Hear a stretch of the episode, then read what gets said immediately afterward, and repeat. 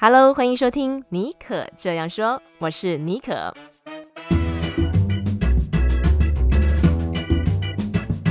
为你注满创意动能，你也可以这样说。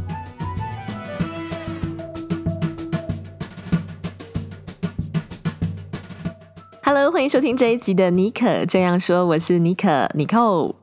今天的节目很特别，我们邀请到畅销书《追不到梦想就创一个》的作者矽谷阿雅，跟我们聊一聊她如何从一个台湾的记者转战美国职场，然后经历了媒体业、零售业。一路做到脸书的电子商务产品经理，到现在哦，他决定出来创业。有些人对阿雅应该很熟悉，他也是很多人在网络上的职场的导师。那我们今天请他来节目中分享哦，他这一路上当中的心路历程和他的求职心法。我们一起欢迎阿雅。嘿，Hello，大家好，我是西谷阿雅。现在因为疫情的关系，全球的就业市场哦陷入一个冰河期，很多公司啊都在裁员。那我知道，其实你呃，二零零八年你从西北大学毕业的时候，刚好是遇到美国的金融风暴。那时候的故事很传奇哦，因为你投了五百封的履历哦，然后没有什么下落，你就毛遂自荐。那个时候好像是靠一本商业企划书，为自己创造了在美国的第一份工作。可以跟我们谈一下，当时怎么会有这样的想法，带我们回到当时的那个求职现场？嗯，好哦。其实那时候我刚好在西北大学毕业的时候是二零零八年，那跟今年差不多，就是刚好遇上了金融风暴。那大部分公司都在裁员，失业率有超过百分之十。那很多人都想说，呃，要要不要就干脆不要找工作了，直接回台湾。那我那时候就想说，先试试看。那如果说最后失败了，至少我已经尽力了嘛。那我那时候。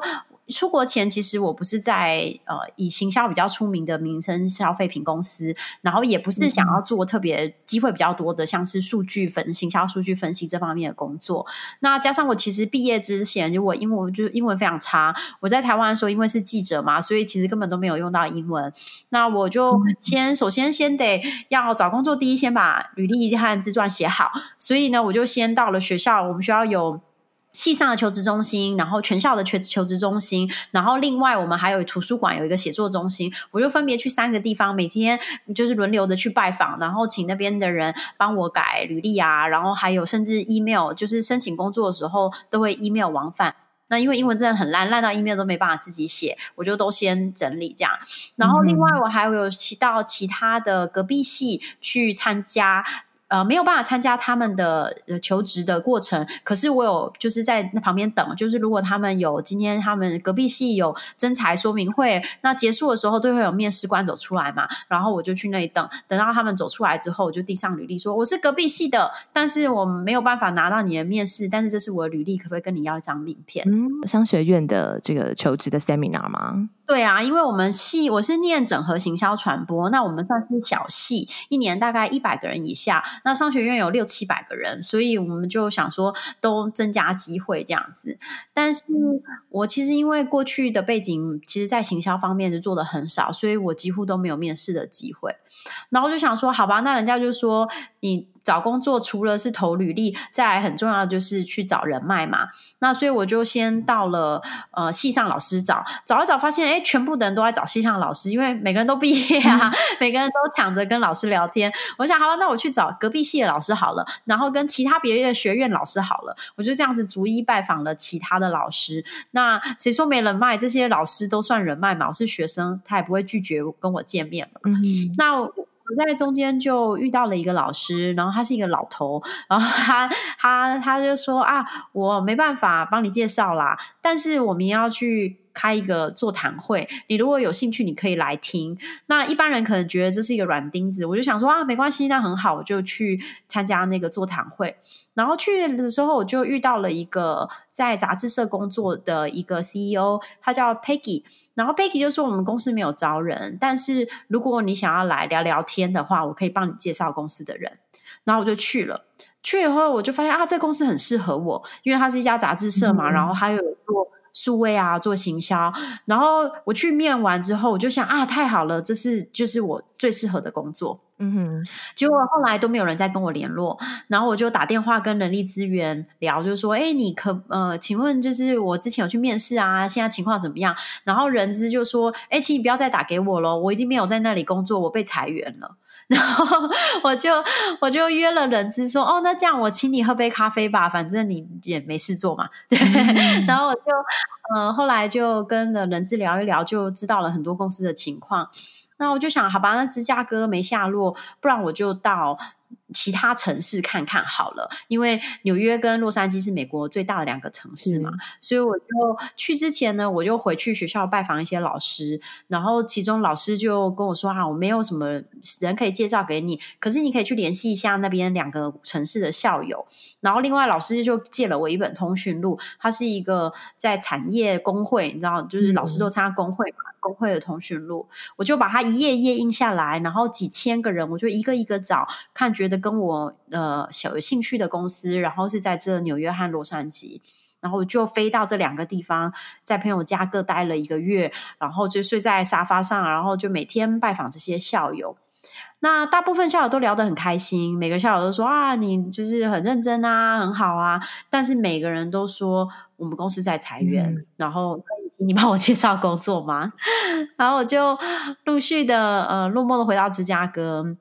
然后我就想说啊，那虽然没有找到工作，可是在跟这么多人聊天的过程中，我学到蛮多东西的嘛。嗯、那我就想起啊，之前那个杂志社，那我又知道说他们的内部的一些状况，因为我有找那个被裁员的人资聊聊，然后我就越呃，就靠着那个就写了一本商业计划，说啊，其他公司都在做些什么，然后我就回头联络那个当时的演讲的人 Peggy，我说啊，其他公司都在做这些事，那如果你你有兴趣的话，可不可以让给我十五分钟？我告诉你他们都做什么，然后我就去，然后简报了这个企划书。那当然，最后就说刚好有一个人可以帮助你。如果你想要做这些企划的话，我认识一个人都有符合这些条件啊，就是我 这样。然后最后就这样子找到了在美国的第一份。哎，真的是逆向思考，为自己主动出击创造机会，而且你很主动，就是说，哎，不是只是因为啊，你是传播学院的，就坐在那边只等传播学院的机会，你去看，去呃，把你的耳朵、眼睛都打开，去看有什么机会，然后你 be there，呃，创造人脉。是给现在很多求职的一些新鲜人一些很大的参考价值。然后我很好奇的是说，在每一次的职涯转换，因为其实你一开始是在台北、台湾的苹果日报，嗯、然后后来美国，你刚刚提到的那个第一个在呃凡斯集团的呃媒体业的工作，然后后来呢，你其实你有转战到那个时候美国的零售龙头 Sears。百货，然后后来呢，还再到 Target，然后一路一路呢，哎，做到矽谷的科技公司，像是 eBay 啊、Facebook。每一次遇到这样子的机会点的时候，你是怎么样评估？哎，这个机会你要呃要不要抓住？你这个当中你的思考的过程是先有一个明确的目标呢，还是说你会 follow 自己的直觉跟热情？其实是都有的，一个是我觉得大部分我有一个大方向的目标，但是这个目标会。慢慢的修正，然后做一些改变。比如说，我刚来美国的时候，其实是我最希望是有一天到 CNN 做行销，因为以前当过记者嘛，所以就想要去媒体公司。那媒体公司就觉得啊，CNN 最有名。可是因为来美国又不可能去当记者，因为英文这么烂，所以就想那这可不可以有机会去那里做行销？这也是为什么一开始我在美国找到第一份工作是在杂志社做行销。可是，一旦慢慢这个目标就会改变，就是比如说我做了学了。进了杂志社，发现啊，原来行销现在最厉害，其实是在数据行销。然后，所以我到了 Sears 的时候，就特别是做大数据行销，怎么样的数据让每个人看到的东西都不一样。然后做完大大数据行销之后，发现哎，大数据的应用其实可以放在产品管理上，每个人看到的 App 都长得不一样。所以我就进了 App 的团队。然后慢慢慢慢，我就发现说，哦，在 App 团队要做 App 很厉害的话，其实零售公司比不上科技公司厉害。然后就到了科技公司，那个能。到了科技公司，就发现啊，如果能够到做全球性的产品，到一流的科技公司，像 Facebook 就很好。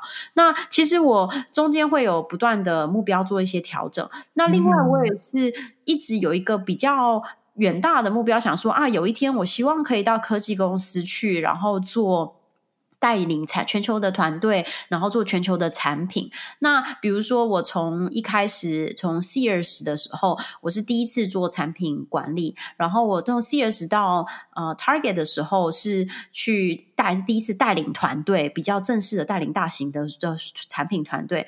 那从 Target 到麦当劳的时候，是我第一次做全球的产品，从只做美国到做全世界。然后从麦当劳到 eBay 的时候，是从不是科技公司到科技公司。那从 eBay 到脸书是从比较呃稍微比较没有那么好的科技公司到一流的科技公司，所以我觉得从当然我不是说想着这么仔细，每一次走的时候就刚好是每一一步一步把它连起来，但是有一个大方向，然后再来修正自己的目标，然后我会想说，那最糟情况是怎么样？如果不行的话，可不可以呃如何来修正？比如说我从 Sears 到 Target 的时候，其实那时候他一开始并没有给我。机会是在矽谷，他给我的机会是在明尼苏达总部。那我那时候就想说啊，我我其实是根据我的职业目标，下一步我应该从芝加哥到矽谷，不应该要从美国第三大城芝加哥到其他乡下。可是我就想啊，Target 毕竟还是一流的零售公司，那不管怎么样，我都会学到一些新的东西。那最糟的情况就是我去了 Target 之后做几年，再到戏谷去。就没想到我开始上班之前，他就说啊，我们决定要把办公室设在戏谷，然后你可以去那边，就是帮我们开创那边的团队这样子。嗯哼，真的是水到渠成。所以你的每一次转职，其实你是把握了自己在现有的工作当中学到的一些技术还有知识，然后做一个转移，然后有一个大目标在前面去评估最坏的情况是什么，这样子。对的，很多朋友啊，对于说你在后来做到脸书。从行销单位转到算是一个他们主力的部门，产品经理这个工作，那个时候你其实还在原本的工作里里面，就是每天还是要就是工作，然后一边准备这个产品经理的面试。那个我们分享一下哦，因为产品经理这个缺哦，真的是蛮热门的。那个时候你是怎么样边工作边准备？有没有一些什么 p a p e 因为可能有些人现在呃，大家也会希望说寻求内部的转职机会啊，可以做一个参考。嗯，对，我那时候转内转，我我其实进了 Facebook 之后，当然我做的虽然在行销部门，我也是做了很多架网站的工作。那但是我也就发现说，哎，原来毕竟科技公司产品管理还是最重要的核心部门。那所以我就希望说可以转调到那个单位。然后我去之后发现说啊，原来面试啊内转啊其实是跟外面的候选人一样，都要参加产品管理的考试，而且考试不是只是就面就是履历啊面。是啊，这样他是要真的考你，比如说设计啊，然后做呃数据分析啊，然后你要做什么产品，然后重点还是大部分的人是不会考过的，然后而且如果你不考过，你未来一年都不能再申请。那所以我就发现说啊，原来呃非常难。那我我一开始之前，我其实已经有十年的做产品经理的，就是或带领产品经理的经验，所以我一开始有点。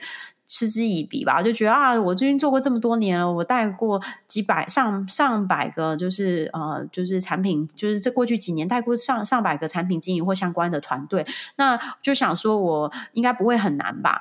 结果我开始做练习之后，才发现说啊，其实很难，因为它不是只是一个。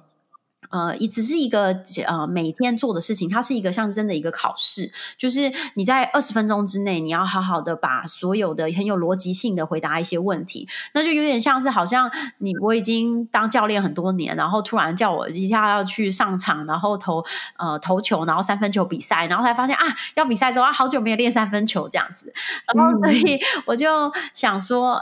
就是一定得好得多练习，所以我就开始嗯不怕手脏，就想好，那我就来买一些产品管理的书。以前的话，我会觉得啊，怎么可能我需要看这些书？这些我早早就会了。那我就发现说啊，原来是需要练习，我就把那些书全部都看完，然后里面有很多的考题。然后呢，它就是我发现它是一场秀，它是一个要练习再练习的秀。我就把所有的考古题都列出来，然后嗯，很多人就说他们可以自己录起来听，但是我有一开始试了几次，然后发现自己还太痛。痛苦了，就是自己在讲什么零零啦啦这样，所以我就想说，好吧，那我找人帮我模拟练习好了，可能是会更有效率嘛。所以呢，我就呃联系了两将近公司里面两百位的产品经理和总监。那怎么联系呢？因为公司其实里面有我们都有很多社团嘛。那每其实我们 Facebook 里面有自己 Facebook 的内部的 Facebook，它叫做就是 Facebook at Work。你就是可以看在所有社团里面会有跟你同样群组的人。我就讲台湾人社团、华人社团、西北大学社团、芝加哥校友社团、女性社团、瑜伽社团，所有跟我我参加过社团的人，全部都研究他们的背景。只要是产品经理的人，我就约他，我就问他说：“其实、嗯、你也可不可以帮我呃处理，就是帮我模拟面试三十分钟？”然后呢，我一开始就是就。做做了很多练习，然后其实是一开始做的很差。一开始可能有人问我说：“哎，你觉得这个 app 为什么要长这样？”然后我可能脑袋一片空白，就是根本都讲不出来。而且这些练习还是那些你在公司以后还会遇到的人，嗯、就觉得很丢脸这样。然后后来我就一次、两次、三次、四次，就就一直一直练。我说他早上通常六点多到公司，因为。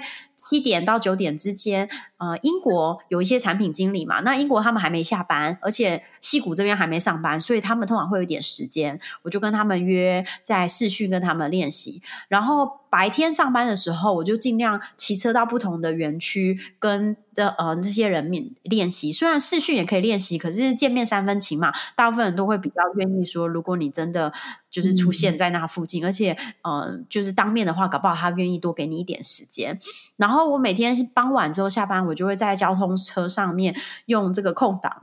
打电话跟一些其他的人面试练习，然后甚至我有一次回家的时候，我就坐 Uber 回家，然后因为时间不多，我只有两个多礼拜的时间可以练习，所以我就甚至叫那个 Uber 司机说：“哎、我有这些考题，你可不可以就是回问我这个问题，然后我来跟你练习这样子。”然后那 Uber 司机就说好，然后他就问了我一个问题，然后我就开始自己在那里就是回答问题这样子。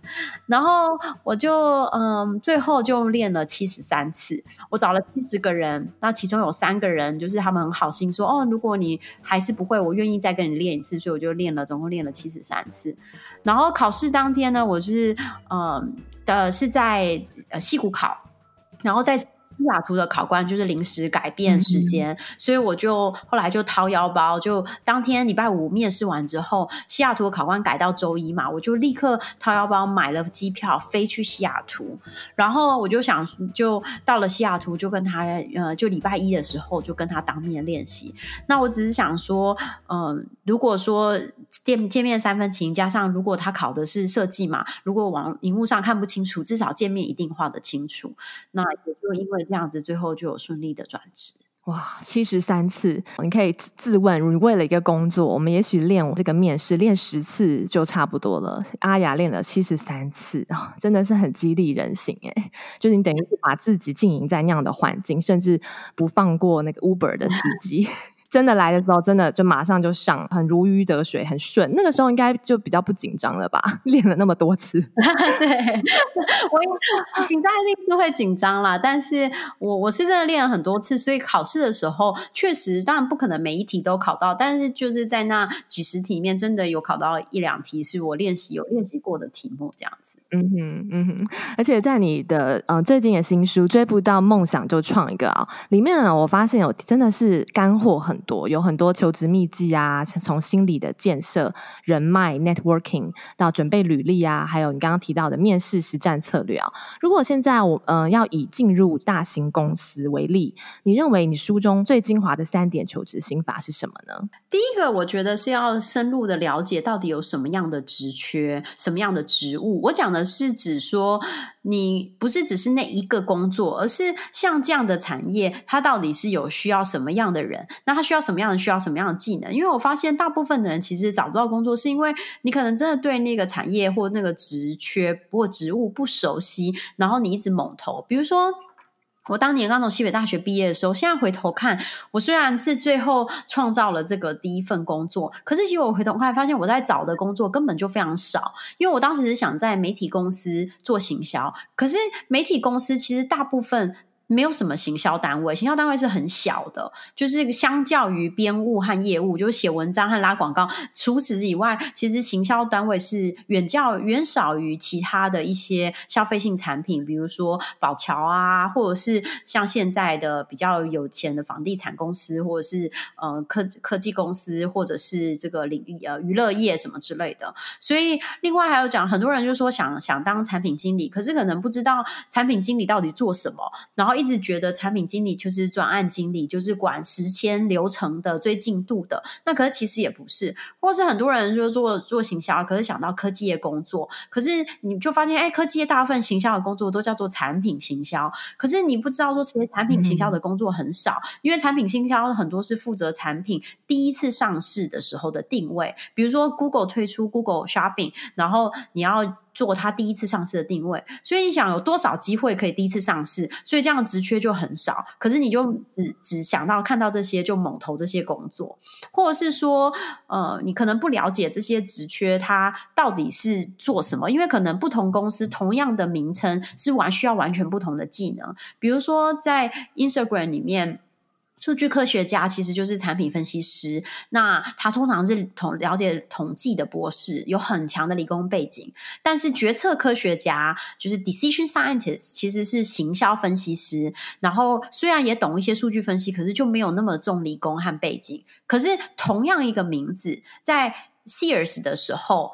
他就是完全不需要，他只是需要懂比较多懂 Google，就是 Google Analytics 啊这方面的工作，嗯，就是需要的技能就完全不一样。所以我觉得最重要的是先评估机会，到底什么工作比较适合你，然后还有你有兴趣的是什么，你会的是什么，然后就业市场有需求的是什么，这三样东西的交汇点才是你有机会的。那第二点就是，嗯，好，你现在已经知道。这个适合我的，而且有会有市场有需求的。第二点就是找工作最重要还是要人脉嘛，你找找人介绍，其实当然是最快。对，那可是人脉就是人脉，一个是第一是他。你可以当下才用，但是累积也是很重要。比如说人脉其实就有点像利他存折，你每次呃存着你对别人一些帮助，哪天有需要就可以拿出来嘛。那大家可能会觉得说啊，我建建立人脉，我就是我刚毕业菜鸟，我怎么可能我没有什么人脉，而且我也不可能帮助其他别人那些高官，我就是会的东西很少。可是其实很很多小事你都可以帮助别人，比如说哎，你在 LinkedIn 上面看到别人有他写一些技能。你可以帮他技能按赞，对，或者是有人在脸书贴文，嗯、你可以按赞或回文支持。嗯，哈，holiday 的时候，你可以写卡片给对方，email 问他好不好，然后或者是他说他最近生了小孩什么，然后你可以呃跟跟他恭喜或送上了卡片或小礼物，或者是说你可以让他帮他介绍其他的厉害的人，比如说我那时候在纽约的时候，我找了去找到一个 CNN 的副总，那时候去参加他的座谈会。后来过了几年之后，当时在 panel 上面有 CNN 的副总和 NBC 的副总，所以过了几年以后，我一直跟那个 NBC 的人保持联络。然后有一天他被裁员了，我就跟他拿出 CNN 的副总说：“哎，你看这个人当时也在你同一个 panel 上跟你一起演讲，我没办法帮助你，可是这个人或许可以，而且那个人他跟你在同一场讲座，他一定记得你，或至少愿意跟你聊一聊。嗯，然后我就因为这样子就有帮助到他。”那或者是说，我以前的老板，他我在 Sears 帮他工作的时候，他他很厉害嘛。然后他后来有机会考虑说要不要去新加坡工作。那可是他从来没有在新加坡工作过。那我就帮他介绍一些在新加坡工作的台湾人。那后来他也就跟他们聊了聊之后，他就决定要到新加坡工作。那我也帮上了他。嗯，那最后一点呢，就是履历。好，你现在已经知道你适合什么，你也知道说找到有人可以帮你介绍。那你就是要给他把你的履历交给他了嘛？那大家最容易发生的错误就是履历就是一直写你会什么东西，对。可是这个其实不是重点，重点是对方要什么东西。对不对？比如说，对方他就是要我要找一个产品经理，那我可能以前的背景有产品经理，可能也没有。比如说，我做了一些几年产品经理，我也做过专案管理，或者是我有一些数据分析的经验。可是你要投的公司是产品经理，那你的履历的重点是把他的 job description 上面的东西，好好的放在你的履历上嘛，因为他不在意你有没有其他的经验，他在意的是你有没有符合他要找的那个人。所以最大的缺点就是大家都会忘记说去看好这个职缺说明是写什么，然后看看自己的履历有没有很符合，嗯，或者是有没有把那些 keyword 都放上去，因为很多时候一开始是。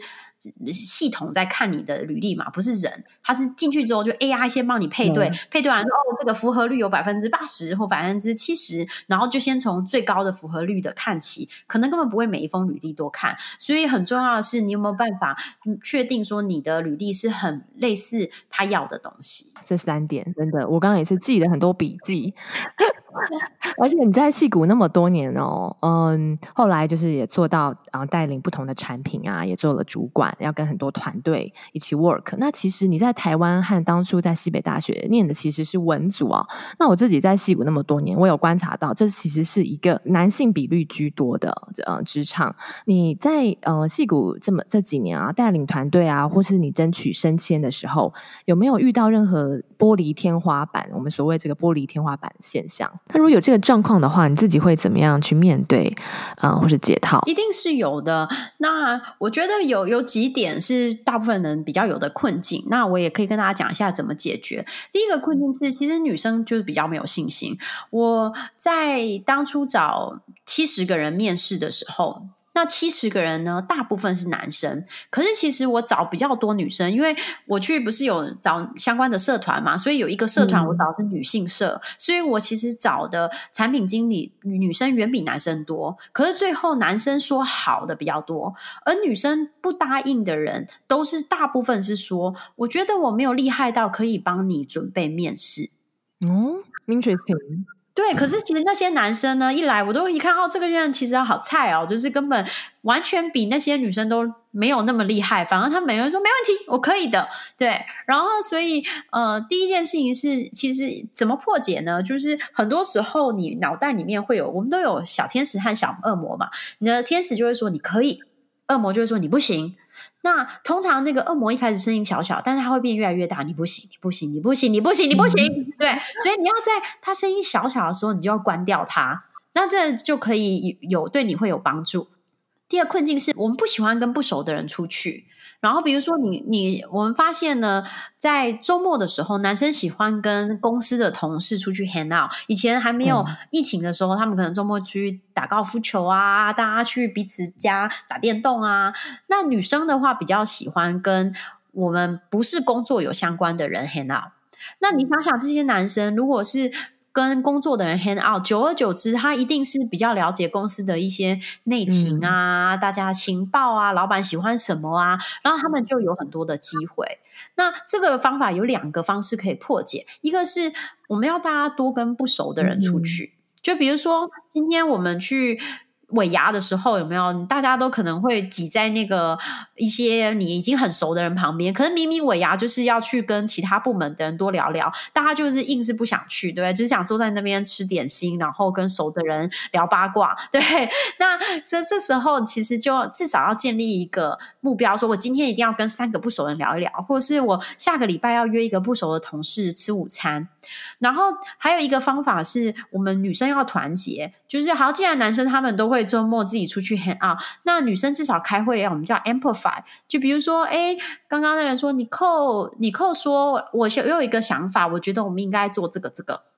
结果尼寇讲完了以后都没有人理他，大家就说好，那还有其他的想法，我就赶快说，哎，刚我很同意你扣讲的，尼寇他说这个这个，我觉得我们。很可以这样子执行，或是哎，刚刚你寇有回答一个问一个问题，好像还没有被回答，可不可以请你再讲一下？嗯、或哦，我觉得刚刚你寇讲的很好，我想要延续他的想法，在桌子上什么什么，就是 amplify 这件事情，彼此合作。那最后一个困境呢，就是你可能会发现，女生常常会有很多杂事。哎，我们有新人来喽，你可以帮他做一下训练。哎、嗯，我们明天要办活动，你可不可以订一下便当？哎，我们那个有会议记录，请你写一下。那这些杂事呢，会把你重要时间都用掉。所以你要做的事情呢，是分摊这些杂事。你可以说哦，我觉得会议记录很好，那我定了一个值日生排表，以后每个礼拜。大家轮流来做会议记录，这样子你又不会让别人觉得你不想做，可是你又可以把这些东西推给别人。嗯，哎，这几招我真的是没有听过。刚刚讲说去尾牙要跟不同的人 hang out，我就想到以前我第一个工作的时候啊，我们公司的那个总经理就鼓励我们说，中午吃饭的时候不要自己吃，你要每一天约不同的人吃，也许是在公司里面的，或者是公司外面，但是可能是跟你的产业相关的，这样也是一个建立人场，还有走出自己。女生的这个 comfort zone 的一个小方法，嗯，对啊。然后其实就是你一路上啊，转战很多不同的职场，然后过关斩将，做到我们诶很多人都很羡慕，做到脸书的资深经理。但是很让大家意外的是，诶你决定在这个时候。反而是再次的挑战自己，你决定要走出这个舒适圈，从零到一开始创业。我们知道你现在在筹备自己的新创公司，为什么会有这个想法，决定离开大公司这个熟悉的环境，自己出来创业？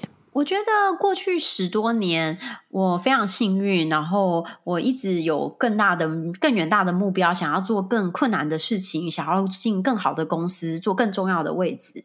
然后我一直在呃证明自己。那我也很幸运的，就有办法一步一步达成。那我觉得我没有花很多时间想，我到底想要做什么，我到底适合做什么，我到底对什么东西是有热情的。那所以我，嗯，这就是后来做到这么做了这么多大公司之后，就有想说，我能不能下一步是做什么事情，是我真的有有兴趣，而且我觉得可以对社会真的有所影响力。那另外还有就是说，大公司是非常棒。嗯、我觉得回头看，我不会改变任何的决定。但是其实大公司毕竟一公公司里面有五六万、七万的人嘛，所以每一个人其实真的是螺丝钉。不管你官位再大，不管你每一个每一天影响力可能随便做一个什么产品，就是影响千万、百万，然后上亿的人。可是说穿了，你还是一个公司里面的螺丝钉。你就算离开了公司，或者是你今天没来上班，其实就是世界不会因为你而没有转，就是 所以我就希望说，我既然已经做过了这么多呃有意义的事情，但是我希望下一步是我能够做什么东西，是我真的能够有影响力的。那在戏谷呢，当然创业是一个很正常的一条路嘛，嗯、就是说可能全世界最适合创业的地方就在戏谷了。然后也很多大公司，就算你今天创业，不管是成功失败。对吧？你到回到公司，对创业的经验还是很大的加分。那所以我就想说，我希望趁还有一些时间的时候，来试试看创业这个过程。然后对我来说，也是嗯，跳出自己的舒适圈。因为在大公司的时候，比如说我很少会去累积很多外面的人脉，就是可能偶尔会去参加一下 conference 什么。可是坦白说，需要认识人的机会很少，因为。大公司嘛，如果厂商都会来找你啊，你也没有什么需要，就是了解认识不同的人。你认识的人就是那些，然后非常非常专精在你要做的那一个专案或者是领域里面。所以我就想借这个机会做我觉得呃能够有影响力的事情，然后也能够做一些我觉得真的有兴趣，然后可以影响社会的事情。嗯，真的很期待你之后的一些新创计划，再跟我们大家分享。大家对于你的了解，很多人是因为在网络上哦，把你当做他们的求职导师。有些人会寄履历给你啊，请你帮忙过目啊。那我也很好奇，你这一路上经历了很多产业，有没有呃遇到过任何你职场上面的 mentor，或是在过程当中有的时候也会挫折啊？有没有你心灵上面遇到的一个贵人？有哎、其实当然非常非常多，就是很多是以前工作过的老板，或者是呃在产业圈里面比较的前辈。那比如说我在 eBay 的时候的老板 Ariel，他他是一个嗯。很很愿意从自己做起的人，就是他。比如说，我们、嗯、我们他是我们全球新兴计划新兴市场的总经理，所以他下面有一百多个人，然后就是做就是带领很大的团队，也很大的预算。可是，比如说我们做 App 做网站，然后甚至他他不但会都会自己用，然后提出他的想法，然后他甚至会每读每一个呃用户的反馈，就是就是如果有人 App Store 写什么不好的东西，或者是好的东西他都会读，就是他不怕手脏，他不怕弯下腰来做事。那我就是在他身上学到很多东西，然后我也学到很多，就是他不怕认错。就是我们有时候他是一个那种有点火爆三郎的，嗯、就是那种就是你可以想象那种打仗的时候，第一个冲出去那个将军说冲啊，然后他就是第一个带着大家跑。嗯、对，但是他也常常有时候也可能也会受挫嘛，因为毕竟。毕竟他是大老板，有时候不一定都知道每件事。那他也不会怕说，他可能就是他觉得你错的时候，可能会就是直接告诉你，但是他也不怕说直接过来告诉你说我错了，我发现我昨天做了这件事情，或我误会了你，或者什么事情，他会当面就是当面的告诉你。然后他也很会，就是我们以前。去参加一些做完一些专案啊之类的，可能大家或者是去有时候去 offsite 去开会，开了三天，然后结束，每个人都累翻了，只想赶快回家。然后那时候呢，他就会在会议中当每个人的面公开的说。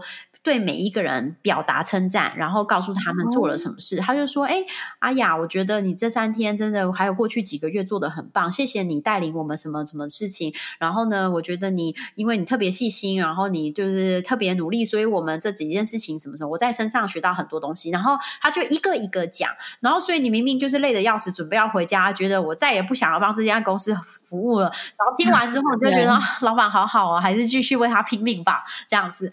所以。我就在他身上学到很多，然后我另外在 Sears 的时候有个 mentor 叫 Cat，那他是一个数位呃分析师，那他以前呢，他是一个罗马尼亚人，他小时候住过罗马尼亚的难民营。那他后来搬到美国之后，在美国啊、呃、念高中、大学这样子。他后来成立了一家数据分析公司。那中间你知道，就像你刚刚讲的，就有很多粉丝会来找我说：“哎呀，我想成为数据分析师，可是我没有经验，什么什么。嗯”然后呢，好几度我就过去的十年，我就会打电话给他，我说：“Ken，你们公司有没有缺实习生？”他说：“没有。”我说：“那我不管，我有两个人，你可不可以收他们？” 然后，然后他就说：“啊，这样。”我说：“对啊，你看你也曾经苦过来。”你看这些台湾学生，他们就是需要一个经验，然后他就会说好，然后所以我在他身上学到很多，就是愿意帮助别人。嗯、那很多时候他是不求回报的，他愿意帮助别人。那比就好像我这一次出书，然后他就说：“哎，阿雅，我可以帮助你什么？”我就说：“嗯，那你不如送一些书给。”在台湾的，在美国的台湾分析师好吗？这样子或许可以帮助他们。然后他就立刻说好，没问题。他也不是因为这样会有得到什么好处。那最后我还有一个例子是，呃，我在 Sears 有另外一个老板，他叫多米尼哥。那他是一个就是 geek，就是 nerd。就是他每次对，就是讲到这个行销数据，他就会很有兴趣。他说：“我跟你说，这个广告，我觉得它其实是没有效。你看我分析了这些东西之后，你看他这个 A/B 测试啊，什么什么，就是我在他身上学到很多对热情，就是他对那个专业。”不是因为他一定要工作逼他做，而是他是真心的想要知道答案，他是真心的好奇，想要做一些尝试。那我觉得在他身上学到了很多，就是对专业的热情，然后真做自己自己喜欢的事情是很重要。嗯，你的职场上面的 mentor，其实有的时候不是只是对于职场上面有影响，那样子的正向力，或是一个他的例子、他的故事，对于我们平常的日常的生活也都会有呃很大的激励作用。然后最后呢，在节目最后啊，其实很多听众会很好奇，你平常呢会运用什么管道？比如说看书啊，或者说上课啊，你怎么为自己充电打气的呢？首先，我要说，我觉得每个人的方式都不一样，然后所以你嗯不一定要用我的方式，你可能有很适合你的方式，所以找到自己适合的方式是很好。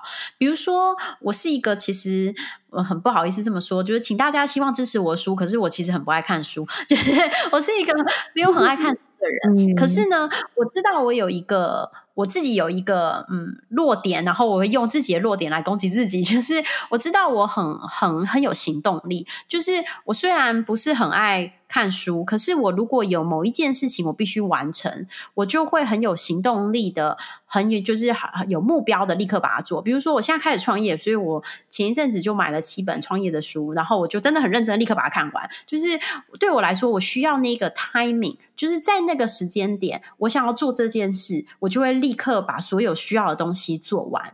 但是我可能你平常说啊，我叫我不定时的，就是都会自动的阅读什么东西，我可能就不会有兴趣。所以重点是你找到你适合的，嗯、比如说像我在工，然后我工作上可能有觉得有需要，我就会去做。比如说我。呃，也很发现说我很需要被强迫，比如说，就是可能我需要在念 Sears 工作的时候，我发现说，哎，公司有工作有一点时间，而且呢，我开始做着随着职位的成长，我更需要了解财务和管理。所以就决定说我要来念一个第二个硕士，嗯、因为在西北大学我念的是行销传播嘛。后来我就想，好，那我想来念一个 MBA。那我那时候呢，就呃申请了一些学校。那其中我申请了呃一个哥伦比亚和伯克莱，呃加州大学伯克莱校区的联合的呃 program。那那时候一度呢，我还就是立就然后就被录取了。录取了以后，我有一天就收到那个。系主任打电话来，我想说，哇塞，哦、这个学校也太搞刚了吧！竟然系主任通知我，诶是不是要给我奖学金还是怎样？我就很兴奋。然后是主任打来就说，哦，哦，很遗憾通知您，我们决定今年不办了。啊、然后是不是有这么衰？已经考上了，学校决定不办了。嗯，那怎么办呢？我就我的呃，我就想说打铁趁热，因为对我来说，我学习的方式就是，我如果没有打铁趁热，我就不会再做了。所以我就决定我不要再等一年，嗯、因为他说你可以明年再申请，我们明年决定会自己办一个 program，我们不会有这个合联合的 program，可是我们会有自己办 program。我就想我不要。那我想说，好，那芝加，那我就留当地好了。那芝加哥就只有两间名校，有西北就是芝加哥大学嘛，所以我就看到芝加哥大学，我就发现，哎、嗯，截止日子剩下一个礼拜。那一般人硕士申请都是半年以上嘛，怎么可能一个礼拜做好？然后我就想说，那我就打电话去学校说，哎，我请问你觉得还可以申请？学校说啊，就还一个礼拜啊，你就去弄啊。然后我就真的想说，那就当炮灰吧，试试看，就去申请。结果没想到一个月后，我就。通过了面试，然后收到录取。那我所以对我来说，我学习的方式就是打铁趁热，然后工作有需要我就学习。比如说，我后来到 eBay 工作。那虽然说我带领了理工团队好多年了，可是 eBay 毕竟是理就是理工，然后科技公司嘛，所以他们还是很在意说，哎，你没有写过 code，或者是你不会呃程式语言。所以后来我又在。公司的时候，又去上了很多城市语言的课程，嗯、所以用到的时候就赶快学，打铁就趁热，然后找到你适合的方式。嗯，这样子的方式也蛮灵活的哈。看你现在在什么的职场需要什么，遇到什么状况就学什么，而且机动性也比较高，可以很快的把那个不足的东西给补强。那在今天的节目最后啊，很好奇，我们有一个 bonus question，就很好奇说，阿雅，如果你现在不创业的话，你想要做什么别的事呢？我如果不创业的话，我希望可以做两件事。我希望第一可以到。别人的新创公司去学习。那虽然我在大公司做了这么多年，那我是很期待说到一个环境，我能够更有影响力。所以到其他的新创公司，我是很有兴趣。特别是呃，帮助能够是比较有愿景的公司，真的能够影响这个社会。然后还有就是，我也呃，过去其实过去很多年，我一直都有在。西北大学啊，乔治亚大学啊，很多大学教课，但是课程大部分都是比较短的，或者几堂课，就是因为上班很忙嘛，很难教那种有长连续性的，可能三个月、六个月、一年的课程。所以我也很希望可以，呃，把这个做这个教课的事情，可以作为更更常态性的课程这样子。那希望可以把产品管理、嗯、专案管理，然后软体开发，然后成长骇客行销，还有职涯这方面的东西，都可以教导给大家。也许有一天，我们就在网络上看到有矽谷阿雅开的专属的职牙课程。今天我们很开心可以邀请到矽谷阿雅跟我们分享他一路上过关斩将，他当中的心路历程，还有一些秘诀，以及他在每一个转捩点当中他的思考的方向，还有一些建议。我相信对于现在的职场新鲜人转职，或是对于海外求职有兴趣的朋友，都会很有帮助哦。我们谢谢阿雅，谢谢大家。